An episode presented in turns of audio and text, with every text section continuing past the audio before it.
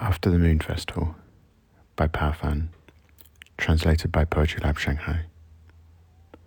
The moon is redundant, the hours under the laurel lustrous enough, though from eave to eave, lanterns are stone skimming by the door.